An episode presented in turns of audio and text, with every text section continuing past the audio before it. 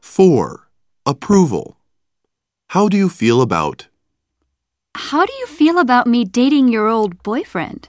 Don't worry about it. That was a long time ago. Could you okay this for me? Mr. Jones, could you okay this request for me? Sure, just leave it on my desk.